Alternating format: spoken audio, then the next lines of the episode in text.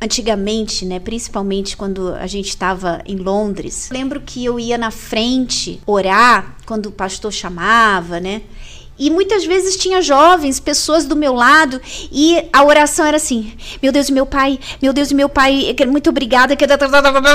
E falava assim tão rápido. Em inglês que, ainda. É, em inglês, né? É, meu pai, meu Deus, e cheio de repetição. E você vê assim: Meu Deus, é, às vezes eu ficava, Senhor, tem misericórdia dessa pessoa, porque ela não está falando com o Senhor, ela não está prestando nem atenção no que ela está falando mas ela está sendo religiosa, porque ela vai sair dali aliviada, que ela pensa que ela falou com Deus, mas na verdade ela só repetiu palavras. É, e como a senhora falava, essa questão da religiosidade é algo que às vezes acaba sendo muito sutil.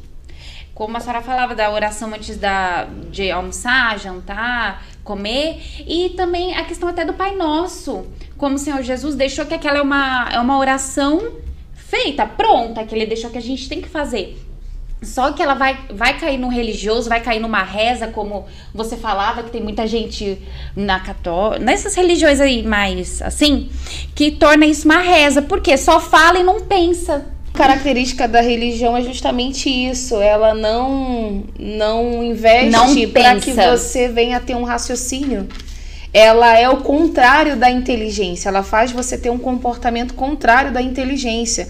Eu até fiz uma anotação aqui, né? Me perdoem a palavra, mas é, é assim, é, é um pouco pesado, mas é, é a verdade, é uma falta de inteligência às vezes. Às vezes o comportamento religioso faz você ter um comportamento de alguém que não faz uso da inteligência. Vocês já entenderam a palavra que eu ia dizer, mas aí eu encontrei uma forma de falar sem falar.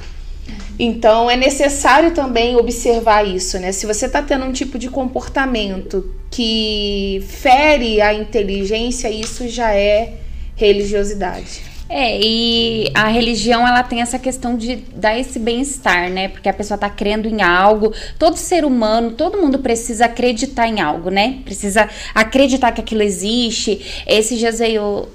Não, Vai ser segunda-feira no programa da Força Jovem. A, veio uma moça que ela tava contando a história dela, que ela falou que lá ela foi presa e lá na prisão era assim, não tinha como você não ouvir falar de Deus, não tinha como você não é, orar, falar com Deus, porque ali era uma necessidade. Só que ela também fazia isso, só que isso não mudava a vida dela, porque ela ou ela rezava lá, fazia as preces dela, só que ela continuava com os mesmos comportamentos. E é isso que a religião acaba acaba fazendo nas pessoas. As pessoas cumprem o seu dever ali. É, a gente vê isso muito no meio de influencers também, que estão ali na sua rede social falando: não, eu creio em Deus, mas são cheias de ansiedade, é depressiva, não tem um relacionamento, não tem um casamento feliz, não para com ninguém, não consegue cuidar dos filhos e fala não, mas eu tenho, eu creio em Deus. É uma religião uhum. e a religião ela só aprisiona assim a pessoa porque ela acha que ela tá fazendo certo e não tá.